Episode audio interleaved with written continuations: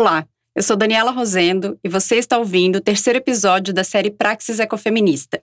Eu sou filósofa, doutora em ética e filosofia política e, por meio da pesquisa, educação e militância em direitos humanos, desenvolvo e participo de projetos que almejam a construção de relações de cuidado éticas e justas para todo mundo. Para quem já conhece o podcast Ecofeminismo Mulheres e Natureza, sabe que ele é dedicado a acessibilizar as pautas sobre ecofeminismo em formato áudio. Mas agora o podcast ganha uma série dedicada a aprofundar a perspectiva ecofeminista sobre as matérias, reportagens e artigos publicados no Modifica.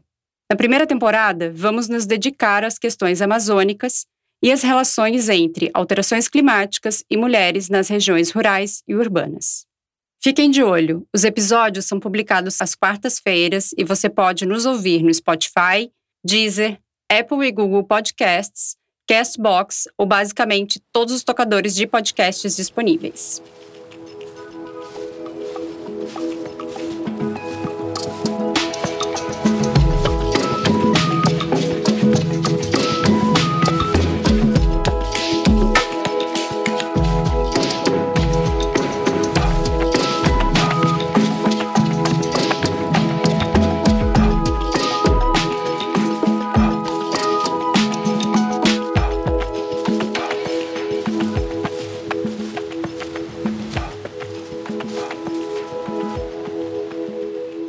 Sopro.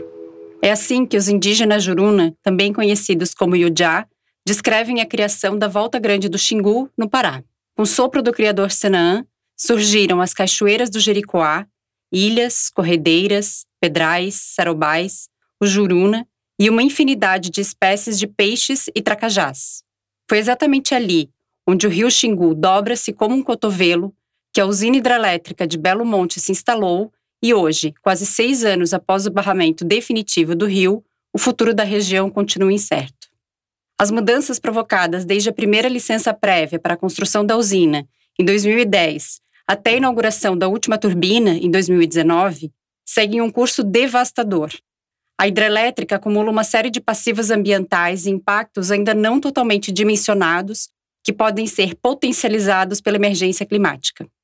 Na reportagem de Isabel Arari e Tainá Aragão, possibilitada pelas bolsas de reportagem do Fundo de Jornalismo Ecofeminista, Bel Juruna, liderança da aldeia Miratu, terra indígena Paquissamba, e José Oliveira, do Conselho Ribeirinho, contam como viram suas vidas transformadas pela usina, bem como sobre a luta ativa das comunidades para garantir o futuro do Xingu e dos povos que dele dependem.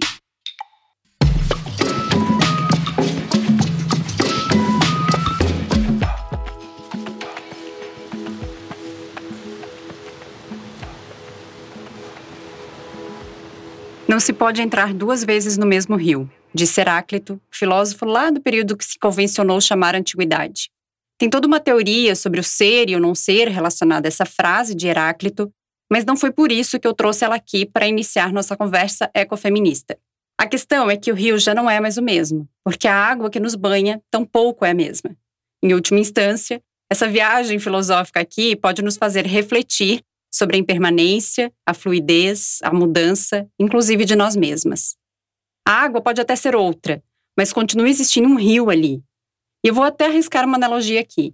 Certos valores e práticas culturais podem deixar de fazer parte de um grupo sem que o coletivo em si deixe de existir. Aliás, vamos abrir um parênteses importante. As culturas não só podem, como devem mudar quando forem opressoras, como é o caso, por exemplo, do casamento infantil. Mesmo proibido por lei, a união de fato é uma realidade na vida das meninas e adolescentes que vivem com homens adultos. O problema é que a sociedade ocidentalizada só costuma ver problema na cultura do outro, dos grupos minoritários, mas isso já é história que não vai caber aqui nesse episódio.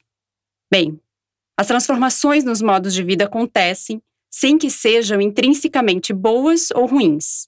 Depende muito do contexto e dos motivos das mudanças, evidentemente. E como é que nós podemos avaliar isso tudo? Um ponto de partida fundamental é garantir a participação de todos os sujeitos envolvidos e olhar para as relações de poder que existem entre eles. Além disso, a vida não acontece em abstrato, não é mesmo? Ela se dá numa materialidade que exige uma percepção crítica e aguçada sobre os sistemas nos quais se inserem. É justamente por isso que nas análises ecofeministas nós sempre pontuamos os problemas do patriarcado, do capitalismo e da colonialidade. É nesses sistemas de poder que se dão as relações e, consequentemente, as opressões. Por isso, não há que se falar em simetria ou igualdade abstrata na hora de considerar a manutenção ou não de certas práticas e valores. Toda opressão é, em si mesma, injusta. Portanto, se os interesses do opressor não puderem ser universalizados, alguma coisa precisa mudar para que não haja mais oprimidos. Ok. Eu construí esse raciocínio para nós termos alguns parâmetros na hora de pensar nas situações concretas. Diante das disputas e interesses que existem no sistema capitalista, patriarcal e colonial, o paradigma que estrutura as relações a partir de gênero, raça e classe não é questionado pelo pensamento hegemônico de quem está no poder. É desse jeito que desenvolvimento, crescimento e progresso justificam a destruição de modos de vida que têm outras visões sobre o que é uma vida boa.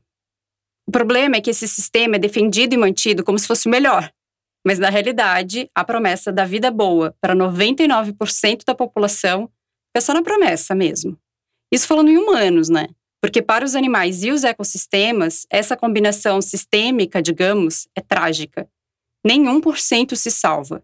Contudo, isso não significa que outras formas de organização social sejam perfeitas e devam ser assimiladas acriticamente, mas que nós temos muito a aprender com elas, disso eu não tenho dúvida. Dito isso, eu já afastei a possibilidade de alguém querer usar o argumento contra mim e jogar um Ah, mas se a cultura pode mudar, qual é o problema de provocar alterações nos hábitos de comunidades ribeirinhas e indígenas, somando algumas centenas de pessoas, se o benefício de uma usina hidrelétrica vai servir uma quantidade imensamente maior de pessoas e servir ao desenvolvimento econômico do país? O ponto é, não dá para fazer um cálculo simples e considerar que são grandezas equivalentes, porque elas não são. Agora eu me pergunto, o que eu diria ao Heráclito sobre indígenas e ribeirinhos às margens do Xingu que daqui a pouco podem nem ter rio para entrar. Você já parou para pensar sobre o significado e a importância das águas na vida das comunidades que vivem em torno dos rios?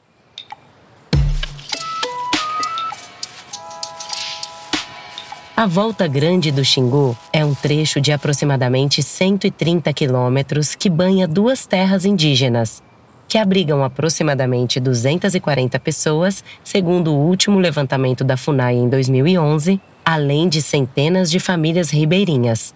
É a região que mais sofre com a profunda interferência de Belo Monte. Para abastecer as turbinas da hidrelétrica, a Norte Energia desviou 80% das águas do rio por meio do hidrograma de consenso. O desvio das águas provocou seca em parte da região de Volta Grande, o que impactou diretamente a vida das mulheres, principalmente em relação ao trabalho e à independência financeira, pois muitas delas tinham seu sustento através da pesca e tiveram que se reinventar. As mulheres ribeirinhas que eram pescadoras tiveram muitos impactos e agora procuram alternativas para além da pesca para garantir a sobrevivência. Com o desvio de cerca de 80% do volume de água do rio e consequente fim do pulso das cheias e vazantes, o Xingu e seus ecossistemas foram transformados Tânia Stouze, antropóloga da Universidade Federal Fluminense, explica que Belo Monte desapropria um rio da sua água, uma vez que as águas do rio não pertencem mais ao curso natural, mas são vistas como uma matéria-prima para geração energética. O rio está destinado a se tornar cada vez mais seco.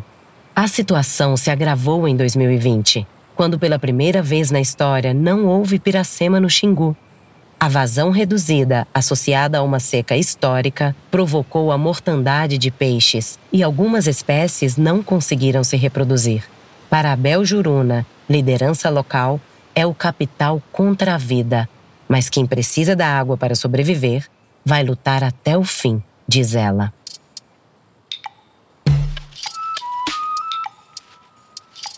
Eu estou aqui me lembrando das aulas de história sobre as ditas grandes civilizações. Ao passar do nomadismo ao sedentarismo, as sociedades humanas se constituíram e construíram suas cidades a partir de algumas características em comum.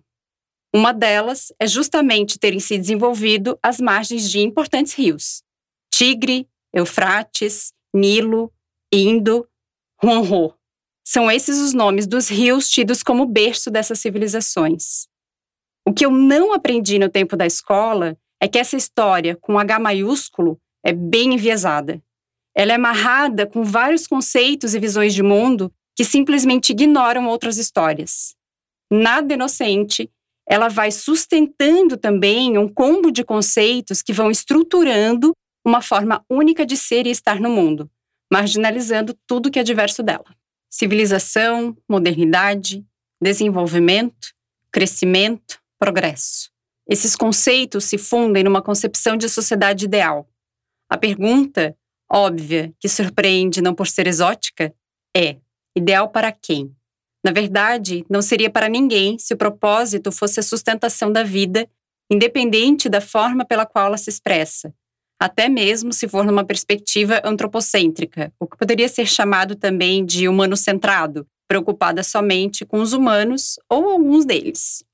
Mas em tempos de privatização até do espaço, duelada por Elon Musk e Jeff Bezos, não surpreende que os caras não estão nem aí se a temperatura na Terra está subindo ao ponto de acabar com a vida aqui no planetinha azul.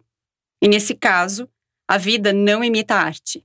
Ao contrário do fim tragicômico que cientistas se empenham para evitarem não olhe para cima, a morte não será rápida e indolor causada por um meteoro. As transformações climáticas estão chegando mais rápido do que cientistas haviam previsto. Mesmo assim, nós já sabemos, e nós ecofeministas estamos sempre reiterando isso, que elas não chegam para todas as pessoas, em todos os lugares, da mesma maneira. Como informou a reportagem da Isabel Arari e da Tainá Aragão, o IPCC, o painel intergovernamental sobre mudanças climáticas, sobre o qual já falamos no primeiro episódio da série, prevê que os períodos de seca no leste da Amazônia serão intensificados nas próximas décadas. Isso irá acarretar também menos chuvas que, associadas ao desmatamento que só avança cada ano, irá afetar o potencial hidrelétrico de Belo Monte. Como disse uma vez a presidenta, vai todo mundo perder. Sem dúvida, todos perdem. Só que uns perdem mais que outros. E aqui reforço as palavras da Bel Juruna sobre a guerra que tem, de um lado, a disputa da água para a geração de energia e, de outro, da água para viver. Lembram da falta de equivalência que comentei antes? É sobre isso e não tá tudo bem. O embate aqui está posto e nítido. É o capital contra a vida.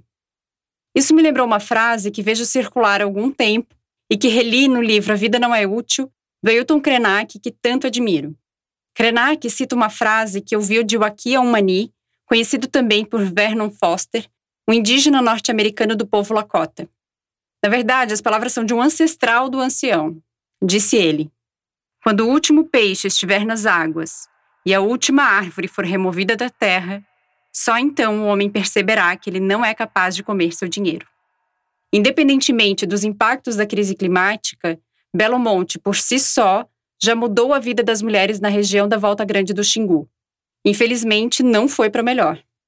Como afirmou a reportagem, a pesca foi prejudicada em razão da seca provocada pelo desvio das águas. Consequentemente, as mulheres que obtinham sua renda da pesca tiveram seu trabalho e independência financeira impactados. Além disso, é conveniente lembrar também que lá atrás, na época da construção da usina, as meninas e mulheres da região sofreram com aumento nos casos de assédio, estupro e exploração sexual. E isso se perpetua, em 2017, ainda havia pontos de combate a esse tipo de violência. Mais recentemente, a cidade de Altamira, na região da usina, vem enfrentando um aumento absolutamente avassalador de suicídios de adolescentes, muito acima da média nacional. As causas dessa tragédia ainda estão sendo investigadas, mas tudo indica que estejam atreladas aos indicadores socioeconômicos, como desemprego e desigualdades sociais. Não é à toa que, ao explicar o hidrograma de consenso, nome dado ao mecanismo de análise da quantidade de água desviada para a usina, a antropóloga Thais Mantovanelli usou palavras que retratam também a violência contra mulheres. Cito as palavras dela. É como se fosse uma tortura para ver o quanto o Xingu aguenta, o quanto é preciso machucar, ferir, estuprar, dilacerar, cortar partes até que o Xingu sucumba. As ecofeministas nomeiam isso de feminização da natureza é um processo que ocorre ao contrário também, isto é, na naturalização das mulheres. Ambos resultam dos dualismos de valor que operam nas estruturas conceituais opressoras, estabelecendo binarismos hierárquicos como masculino e feminino, cultura natureza, dentre muitos outros. A associação entre tudo que está do lado de baixo do dualismo gera esse reforço das diferentes formas de opressão. Voltando à importância do Xingu, uma escuta meio desatenta pode assimilar a existência do rio como algo meramente instrumental, ou seja, como se ele fosse apenas um meio de subsistência ou renda. Aí entra de novo aquele aspecto da cosmovisão que falei antes, da visão de mundo. Não tem água, peixe, nem curso de rio que faça sentido sozinho, mas um não pode ser resumido à existência do outro. Ou seja, não há uma relação hierárquica que segrega entre meios e fins. Há uma relação de interdependência, ou ecodependência, se preferir. A ação civil pública proposta pelo Ministério Público Federal em face da Norte Energia, mencionada na reportagem, aponta para essa relação quando expõe que o desvio da maior parte da vazão do Xingu e a seca artificial que ele provoca pôs em curso um colapso ambiental e humanitário que segue sem freios e com riscos de não retorno. Mesmo que o sistema de justiça brasileiro tenha uma visão evidentemente antropocêntrica dos problemas socioambientais e o direito possa receber as críticas que endereçamos à função que ele exerce na manutenção do capitalismo, eu não consigo desenvolver agora, mas fica o registro, temos acordo ao reconhecer que há impactos sociais e ambientais negativos que não podem ser negligenciados. Isso me faz acreditar que, por mais utópico que seja, não podemos desistir de derrubar os sistemas que nos oprimem. Ainda que não sejamos nós a viver outro mundo possível, a construção dele se dá no presente. A resistência dos povos tradicionais ao capitalismo e ao colonialismo é referência disso. Trazendo o Krenak mais uma vez para a conversa, fecho demais com ele quando diz que temos que parar de nos desenvolver e começar a nos envolver. Pura ética do cuidado. Hoje nós vivemos no, trecho de vazão reduzido. Nosso rio diminuiu gradativamente, está afetando as nossas vidas diretamente. Todo o nosso modo de vida, do qual nós sobrevivia do rio, tirava o nosso sustento do rio, a nossa fonte de renda, a nossa alimentação e a nossa navegação também está muito prejudicada. Hoje enfrentamos bastantes problemas para poder sair da aldeia. Nossos peixes não estão mais se reproduzindo, porque não, as águas não estão alagando mais os igapós os nossos peixes também não estão mais se alimentando adequadamente, porque as frutas estão caindo no seco. Então é impossível imaginar o rio Xingu sem água, porque isso afeta muito a vida de todo o ecossistema, a nossa vida do meu povo, a cultura do meu povo é afetada diretamente e não tem nada que possa compensar e reparar um impacto desse tão grande, porque há uma vida, há uma vida muitas vidas aqui na Volta Grande. Então é impossível imaginar o nosso rio Xingu sem água.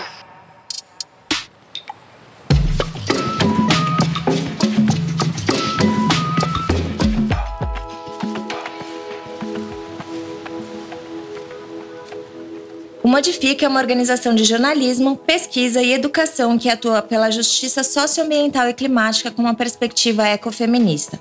Para que possamos fazer nosso trabalho de forma independente, precisamos da contribuição de pessoas como você. Seu apoio é fundamental para aumentarmos e melhorarmos nossa cobertura jornalística, nossos projetos educacionais e nossa gama de pesquisas, além de termos segurança jurídica garantida para fazer nosso trabalho de enfrentamento às grandes corporações. Conheça e apoie o Instituto Modifica em modifica.com.br/apoie. Córtex, Vivendo o Fim no Centro do Mundo, um passeio com Eliane Brum em Altamira, é uma produção do estúdio Fluxo que mostra de forma visual os impactos de Belo Monte em Altamira. Esse legado de destruição, cuja autoria está em disputa entre as lideranças políticas brasileiras no momento em que eu gravo esse podcast, são as formas materiais do progresso, desenvolvimento, crescimento e civilização.